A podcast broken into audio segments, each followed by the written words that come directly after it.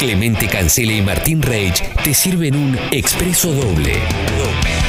Una dupla clásica, la, la de la irreverencia. Tu mañana cambia de velocidad. Expreso doble. Congo. Un nuevo año juntos. No puedo creer la puntualidad que tenemos para hacer esta nota que vamos a hacer ahora. Habíamos quedado con el invitado 10 y 40 y son las 10 y 40. El invitado es Pablo Estefanoni, doctor en Historia por la Universidad de Buenos Aires. ¿eh? Eh, publicó varios artículos, libros sobre las izquierdas y América Latina. Combina el trabajo periodístico con la investigación en redes sociales. ¿eh? Colabora con Le Monde Diplomatique, Suplemento de Ideas de la Nación. Forma parte del Centro de Documentación e Investigación de la Cultura de Izquierdas de la Universidad Nacional de San Martín. es jefe de redacción de la revista Nueva Sociedad. Sociedad casi digo, mira. Nueva Sociedad. Lo quiero leer muy rápido porque tiene un currículum demasiado largo y que por supuesto no, no leí entero. ¿eh?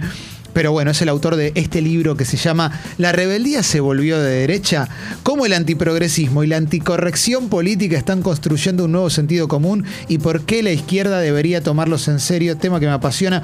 Pablo, buen día, gracias por estar acá charlando con nosotros. Hola, buen día Clemente, muchísimas gracias a vos por la entrevista. No, no, por favor, gracias por aceptarla. Em, buen día, Pablo. Yo no estoy en el Zoom, pero acá estoy. ¿eh? Sí, sí, está Martín también acá, ¿eh? No lo ves, pero Hola, buen día, Martín. Un placer, te felicito. Martín es como gran hermano. O sea, no, lo ves, pero está, está la voz, está la voz.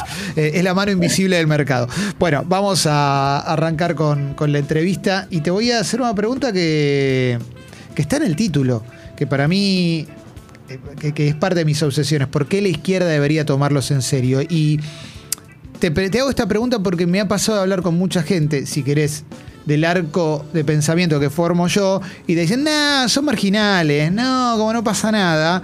Y yo lo que noto es que hay un caldo que, que está creciendo cada vez más. Por eso te lo pregunto.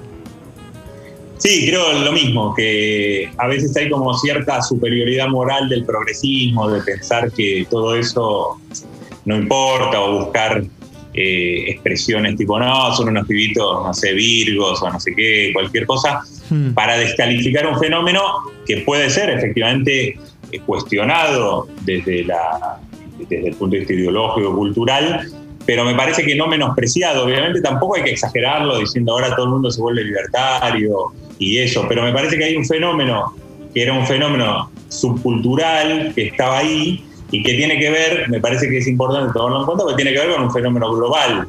No es solo algo acá, más bien acá llegó de una forma un poco extraña, con una figura como Milei, que mete acá un tema, el tema de los libertarios, que no tiene nada que ver con la tradición política argentina, pero tiene que ver con lo que empieza a pasar en el mundo hace mucho, pero que se profundiza con el triunfo de Trump, que es una extrema derecha que ahora está de moda decir que es políticamente incorrecta, ¿no? Sí, bueno, Hablaste de la superioridad moral y hablaste de lo políticamente incorrecto. Y a mí hay otra de las cuestiones que, me interesa bastante. Pensaba llegar más tarde en la entrevista, pero bueno, ya que, ya que lo mencionaste, esta idea de superioridad moral, ¿no? La de progresismo dictando más o menos ciertas normas de cómo vivir y también con las reacciones en redes sociales condenatorias sobre quienes no cumplan con estas normas. Eh, yo siempre tuve la sensación de que, siempre digo, desde que esto sucede, de que esto contribuye muchísimo a que haya un montón de gente que diga, no, estoy harto de esto, me, vuelvo para el, me vuelco para el otro lado y que contribuya a esto, a que un montón de, pibes se hagan libertarios también, o, por lo menos abracen cierto tipo de ideologías donde se sienten, es horrible decirlo así, pero se sienten más libres, ¿puede ser? Sí, yo creo que hay una reacción antiprogresista por lo bueno y lo malo del progresismo, me parece. Digo, por lo bueno empecemos eh, porque me parece que el mundo avanzó en muchas direcciones que a mí me gustan, digamos, que me parece que son buenas, que es que se discuta el racismo, que se rompan jerarquías eh, eh, raciales en muchos países, que haya también rupturas y reconfiguraciones en las jerarquías de género, que haya otra visión sobre las llamadas minorías sexuales o movimientos LGBTI. Y me parece que eso genera una reacción en sí, pero por otro lado es verdad que también hay una sensación que habría que investigar un poquito y prestarle atención que se genera en este tiempo de que hay una especie de inquisición y demás. Yo creo que eso es exagerado, pero habría que prestarle atención porque efectivamente los procesos sociales generan reacciones sociales también, y me parece que hoy la extrema derecha en el mundo expresa a gente enojada, y esos enojos son variables y no todos son para descartar. Algunos, sí, el que se enoja por, porque es racista, bueno, habrá que tomar en cuenta y ver qué se hace, es más para descartar. Pero también hay otros enojos que tienen que ver con la forma de la globalización, por las injusticias sociales, que decantan para un lado, que pueden decantar para un lado reaccionario. De hecho, en Europa, muchos votantes de la extrema derecha votaban a la izquierda, entonces hay que ver por qué eso pasó y me parece que eso no hay que descartarlo con esta visión que decías de, que decíamos antes, de, zona de confort y de superioridad moral, de descartar eso y decir nosotros estamos en otra cosa. Eh, dijiste esto que mucha gente de extrema derecha, quizás en otro momento votaba a la izquierda, y de alguna manera vienen a ocupar, ¿no? Como, no sé si del todo, pero un poquito ese lugar de disconformidad que tuvo la izquierda en algún momento, ¿no? Sí, la izquierda está atada al inconformismo. Es cierto que en el último tiempo yo creo que hay una, algo que está en el libro que me parece que es importante, es que, es que las visiones de futuro se volvieron crecientemente distópicas y negativas. Y la izquierda, así como el liberalismo, todas las ideas emancipatorias estaban atadas, anudadas a una idea de un futuro mejor. Hace tiempo que venimos entusiasmadísimos con la idea de que el futuro va a ser mucho peor eventualmente distópico, hmm. y eso me parece que genera una dificultad para la izquierda, porque si no tenés algo para ofrecer, empiezan a surgir lo que algunos llaman las retroutopías, buscar las utopías en el pasado.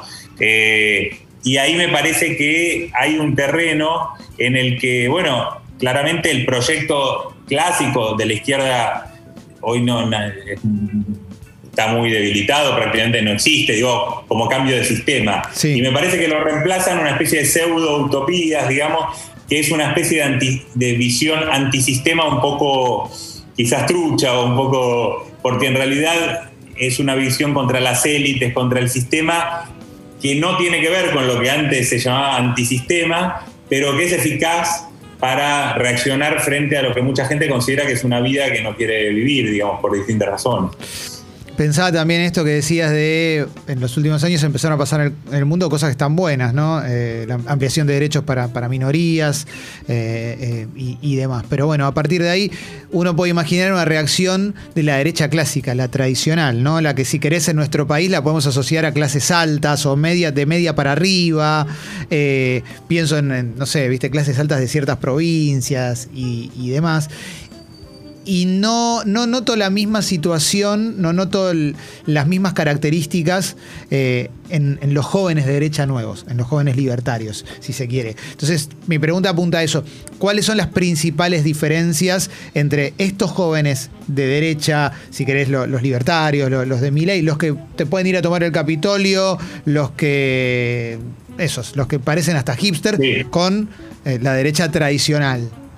Sí, yo coincido bastante si uno mira la derecha juvenil, que uno podría decir, bueno, ¿cuándo hubo una derecha juvenil en Argentina importante? Yo diría la UPAU, que era una organización, era la juventud de la UCB de Alfogaray, que en los 90 tenía peso en la universidad pública, en colegios como el Buenos Aires o el Pellegrini, y, existía, estaba ahí. Eh, ahora es verdad lo que decís, yo creo que ahí, ahí pensaría algo eh, eh, pienso algo que tiene que ver con cómo cambió también la forma de, llegar a esas derechas. Yo creo que las derechas tradicionales tenían más que ver también con espacios sociales más exclusivos, que eran físicos. Sí. Eh, ibas a tal colegio privado de élite, después quizás terminabas en una sociabilidad que te llevaba a un tipo de liberalismo muy elitista, el liberal conservadurismo clásico en Argentina, no sé, de Venegas Lynch, no llegaba a cualquiera. Hoy me parece que eso se hace por internet y ya no hay espacios físicos donde tenés que ir a codearte con un burgués de no sé dónde o del colegio Newman o no sé. Entonces, hoy me parece que todos estos pibes llegan por internet, por videitos de YouTube, por debates. El otro día, un ejemplo, hubo un debate sobre el aborto y los libertarios entre Gloria Álvarez, una guatemalteca que es una influencer bastante conocida, y Agustín Laje, que es un argentino que está muy activo en las redes contra el feminismo. Sí. Eh, hubo 40.000 personas viendo eso en vivo y tiene ya casi un millón de visitas o quizás ya llegó a un millón.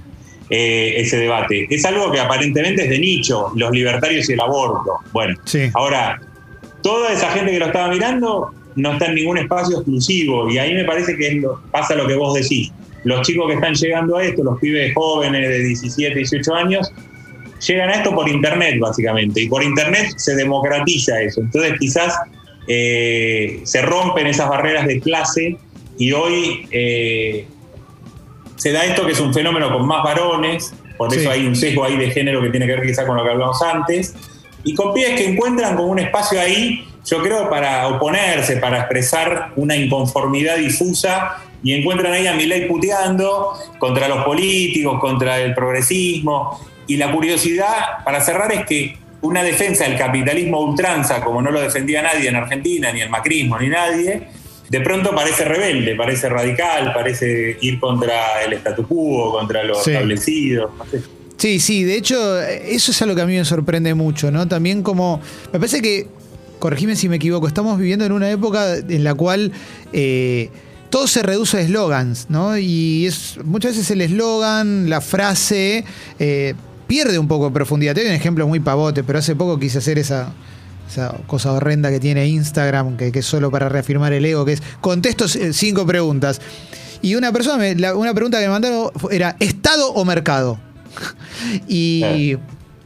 no, me parece que sea incompatible la cuestión, pero hoy todo se reduce a eso, ¿no? A, a esa clase de eslogans como los test para ver en qué partido te ubicás y cosas así que nunca sabes bien qué contestar, porque te dicen eso, Estado mercado, eh, no sé, capitalismo, socialismo. Bueno, siempre es como depende un poco, ¿no?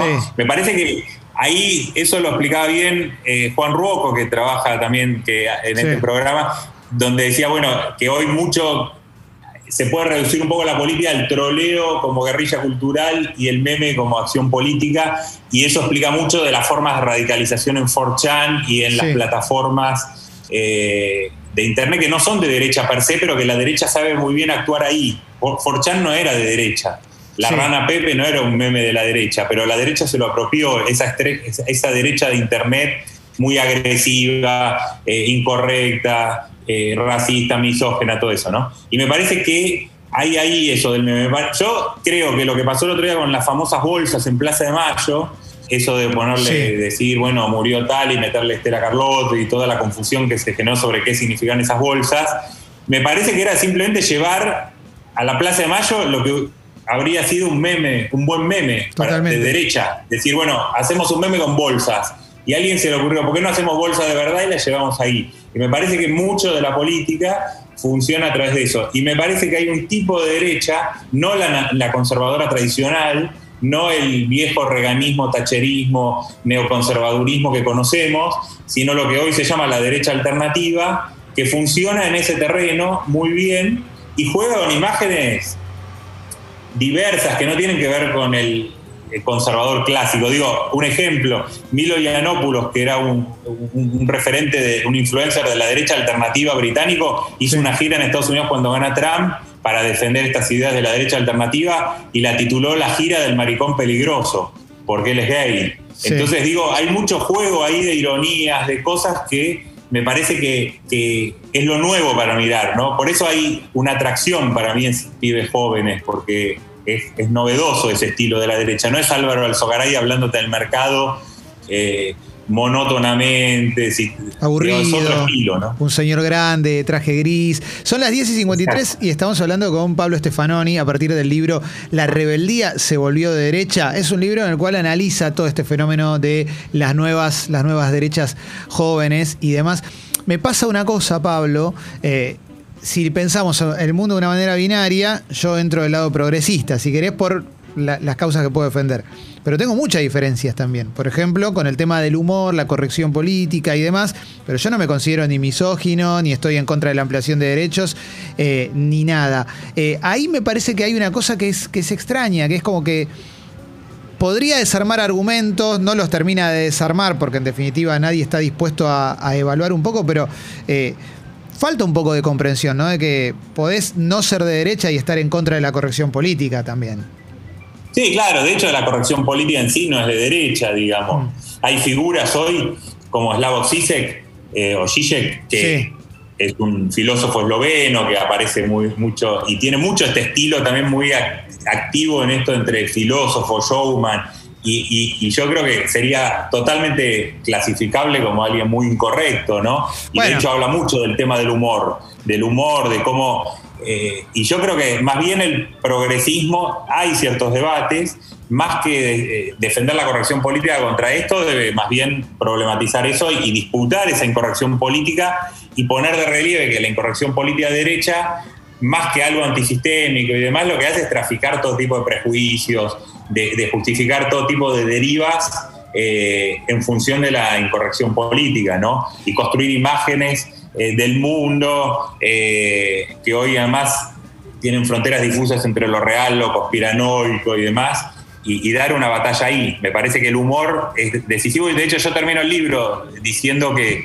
una de, de, de, los espacios de las batallas del progresismo no solo es la política en el sentido convencional, sino que también la posibilidad de ridiculizar a los ridiculizadores del progresismo tiene que ser parte de esa de esa batalla. Y en Estados Unidos creo que se avanzó un poquito más en eso porque hay una tradición de programas de humor político. Totalmente. Quizás más expandida que en Argentina. Totalmente. De hecho, con, con CICE, que en algún momento yo he leído debates sobre si, si había que cancelarlo o no. Eh, la cancelación igual puede durar un día o una carrera, de acuerdo a lo que sea, digo, ¿no? Pero si había que cancelarlo o no por un texto que había escrito que era crítico, de no me acuerdo de qué, de qué movimiento, pero me parecía demasiado. Es un tipo que está opinando, digo, no, no estamos dudando de la, de la, buena fe y de repente pasan estas cosas y decís, bueno, loco, pará, estamos también corriéndonos a extremos bastante, bastante especiales. Se me ocurren mil cosas para, para seguir preguntándote, sé que no tenés tanto tiempo, pero sí me interesa mucho preguntarte... tengo un rato igual. Bien, bien, perfecto. ¿Cómo funciona el tema de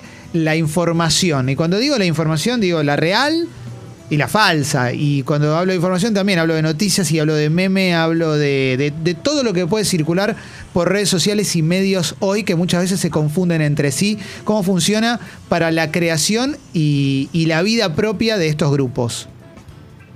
Sí, yo creo que lo novedoso ahí es, se habla mucho de la fake news y eso a veces exagera, ¿no? Bueno, fake news siempre hubo. Me parece que lo novedoso es las posibilidades tecnológicas de construir fake news también, ¿no? Ahí está la posibilidad de poner voz, en, digamos, ponerle voz a personas y cosas que ya van más allá de trucar una foto. Y yo creo que la, esto de construir realidades alternativas y visiones conspiranoicas de la política es una novedad importante. El que cometió el atentado en Nueva Zelanda hace un par de años contra dos mosquitas era un pibe joven, un chico joven, que tenía una visión del mundo que tomaba una, algo que está en el libro bastante desarrollado, que es la idea del gran reemplazo, que hay una, en proceso un reemplazo del pueblo y la civilización europea por no blancos y que eso no es casual, que hay toda una especie de conspiración de las élites para que eso sea así. Y él dijo, yo fui a Francia, vi que, todo, que estábamos siendo reemplazados y después lo fui confirmando, y yo me informé, todo lo que aprendí fue en Internet, todo lo que realmente llegué a la verdad por Internet, no por los mm. medios convencionales, ¿no? Entonces, la idea de, eso me parece que a veces llega a cosas ridículas. El otro día un video en España de una mujer que estaba diciendo que la nieve de la última nevada tan fuerte que hubo en España no era nieve, que era de plástico, que había alguien que lo estaba produciendo. A veces es ridículo eso. Pero hay todo un avance de la radicalización eh, vía Internet y, me parece que eso es bastante clave en distintos niveles, desde supremacistas blancos norteamericanos hasta atentados terroristas eh, musulmanes en Europa. Muchas veces se piensa solo en la mezquita como espacio de radicalización, pero muchos pibes se radicalizan también por internet y después cometen un atentado islamista. No es solo porque van a la mezquita y hay un imán radical que les habla de eso. a mí cuando mencionás lo del de el caso de Nueva Zelanda, para mí, una de las cosas más interesantes que tuvo dentro de, lo trágico que fue, fue que parecía, eh, y esto lo digo con todo respeto, pero parecía un Counter-Strike. Cómo lo transmitió en vivo, todo. tenía la lógica de un videojuego. Total, de un videojuego, de calcular todo eso. El que es muy impresionante también es Breivik, el que cometió el atentado en Noruega, que mató a 70 y pico de jóvenes socialdemócratas, hmm. que dijo una frase que era muy espeluznante, pero también muy real. Dijo, cuando pensé este atentado, me pregunté, él hizo un, manifiesto de como mil páginas, y dijo, me pregunté cuánta gente tenía que matar para ser leído. Eh, y era una frase impresionante, decir, bueno, eh, y, y, a su vez tenía una es irrefutable. Efectivamente fue leído, o sea, eh, era. Eh, y, bueno, ahí me y él, y él se transformó en un, en una figura. Y hay todo, bueno, estas metáforas que trabajó mucho Juan Rocco y demás que yo también desarrollé de la pastilla roja, como tomando de Matrix, el que toma la pastilla roja y ve lo que los otros no ven, y eso de ver lo que nosotros no ven, ¿dónde se busca para ver, eh, conseguir esa verdadera realidad? Es en Internet hoy, no en los medios mainstream. Entonces, el tema de cómo circula la información me parece que es importante en cómo eh, se desarrolla hoy estas formas de radicalización política hacia la derecha. Sí, yo ahí, lo, yo ahí creo que los medios mainstream ya están tomando de, las redes, porque me acuerdo cuando Canosa recomendó la hidroxicloroquina, eh, a su manera lo recomendó como bien cubierta, sin decir la palabra, pero dijo investiguen, que eso me acuerdo patente, porque es la frase que te suele decir el conspiranoico, investiga, y me acuerdo de La Nación publicándolo y dándole más espacio a eso que a las posibles virtudes que podía tener la vacuna, la Sputnik. E, eso, eso lo recuerdo como, algo muy patente y que, está sucediendo. Medios copiando lo que pasa en las redes directamente, porque da clics. Sí, exacto. Y eso de investiguen es interesante porque tomás una cosa que realmente sería algo positivo, es decir, investigá como es. Sí. Formate tu propia opinión. Pero hoy esa idea de formarte tu propia opinión tiene otro sentido, que es tu opinión vale lo mismo que la de un médico especialista en, virus, que la de un experto en no sé qué, porque finalmente si hay una conspiración y esos tipos laburan en función de poderes ocultos y demás, lo que tenés que hacer es tratar de desenmascararlos. Me parece que ahí hay eso. Me parece que desde que ganó Trump cambió el mundo en muchos sentidos porque él eh, a diferencia de otra figura de la derecha, llega, bueno, obviamente a la presidencia en el principal país del mundo y me parece que abre como una compuerta y muchas figuras que eran marginales, publicaciones, discursos, llegan a los medios mainstream. Sí. Steve Bannon es un caso. Steve Bannon era un personaje que hacía un blog conspirativo de la extrema derecha y pasa a tener un despacho en la Casa Blanca. Después se pelea, pero lo tiene. Y así me parece que Fox News, o sea, hay muchas cadenas que tienen millones. En Estados Unidos creo que empieza antes de Trump, ya había muchos programas de radio con visiones conspirativas y programas de televisión con muchísimo rating, eh, ya antes de Trump, pero me parece que Trump le da eso una dimensión nueva fuera de Estados Unidos. O sea, eh, en Estados Unidos la conspiranoia es casi como parte de la cultura nacional, pero eh, ese tipo de derecha disruptiva, alguien lo dijo bien, para mí era una buena frase, que era también de este inglés Milo Yiannopoulos, dijo, la extrema, la derecha alternativa son conservadores que no tienen nada que conservar. Y efectivamente hay mucho de eso en los que votan. No quieren conservar cosas. Trump no conservó nada, destruyó todas las reglas de la política norteamericana que pudo. O sea, ¿qué conservó? ¿No? O sea, entonces ahí me parece que es donde la derecha disputa con la izquierda esta cosa de romper cosas del orden establecido y ahí me parece que por temor a que el mundo empeore, el progresismo se vuelve bastante conservador y defiende el estado de bienestar que hay, el trabajo como es porque tiene miedo Uber, el no sé qué, eh, la, la ONU porque si no viene no sé qué, o sea, y entonces se vuelve muy conservador el progresismo porque básicamente tiene miedo a que los cambios sean negativos, lo cual no es improbable, puede ser. Eh, es Pablo Stefanoni hablando de la rebeldía se volvió de derecha, su, último libro. La última pregunta que te voy a hacer, Pablo, tiene que ver con cómo, cómo se articula acá en nuestro país, eh, pensando en todo, todas las aristas que tiene. El otro día en una entrevista radial, eh, uno de los chicos que, que hizo la, instalación de las bolsas, de, le sacaba el carácter político a, su acción, ¿no? Decía, como esto no fue político, esto fue un llamado de atención y demás, como no sé si la palabra política era mala y no sé si todos lo toman como que era malo, pero como se corría, era como es una instalación, es casi artístico, es un meme, punto, ¿no? Eso por un lado. Por otro lado tenés, si querés, una oposición identificable con la derecha en mayor o menor medida, con sus, con sus diferencias. Tenés la de Juntos por el Cambio, con los dos perfiles, el de la reta si querés más de gestión, el de Patricia Bullrich, mucho más vehemente y coqueteando con todo esto, con los influencers y demás, y después tenés ese arco de Milei, Esper Gómez Centurión, Houghton y demás. Acá, ¿por dónde, por dónde ves que se canaliza? ¿Dónde, estaría la parte fuerte de todo esto?